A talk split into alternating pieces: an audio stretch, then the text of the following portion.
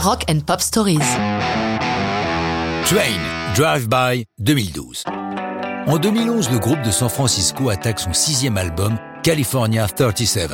Depuis le single Hey Soul Sister, l'effervescence autour de Train s'est calmée. De plus, Pat Monahan, le leader, a vécu en 2005 un divorce douloureux.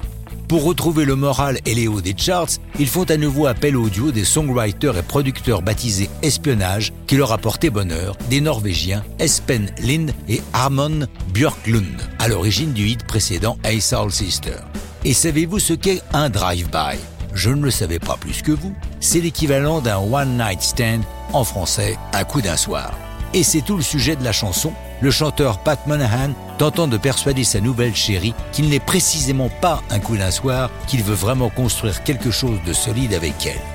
Lors de la parution de Drive By, Monahan expliqua que ça ressemblait beaucoup au début de son histoire avec Amber, sa future seconde épouse. Il raconte Je ne pensais vraiment pas tomber amoureux d'elle ce jour-là, pas plus que je n'imaginais déménager pour la rejoindre dans l'État de Washington. J'aurais encore moins pensé me marier et avoir des gosses. Et voilà que nous sommes mariés depuis 5 ans, que je vis dans l'État de Washington, que j'ai des gamins, oui, tout ça a fini par arriver. Dans la chanson, une phrase sort tout droit de l'adolescence de Monahan. Just a shy guy looking for a two-ply hefty bag to all my love. Juste un mec timide qui a besoin de gros sacs poubelles pour déposer son amour.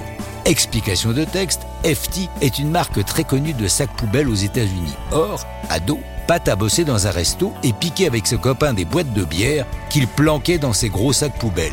Si bien qu'après la sortie de la chanson, pour le remercier de les avoir ainsi cités, FT a offert à Monahan des quantités impressionnantes de sacs poubelles. Juillet 2011, enregistré dans l'Integrated Studio de New York et le Ruby Red Studio de Venice, Drive By est publié le 10 janvier 2012, premier single issu de l'album California 37. Le single est accompagné d'un clip réalisé par Alan Ferguson, dans lequel Monahan drague la ravissante guide d'un vignoble de la Napa Valley. Drive By devient un très gros hit, classé dixième des charts et se vendant à 2 millions d'exemplaires. Dans le monde, la chanson sera top 10 dans 13 pays. L'album California 37 est publié le 13 avril 2012 et devient le plus gros succès commercial de Train. Le groupe va bientôt retrouver le duo norvégien Espionnage pour d'autres hits, mais ça, c'est une autre histoire de rock'n'roll.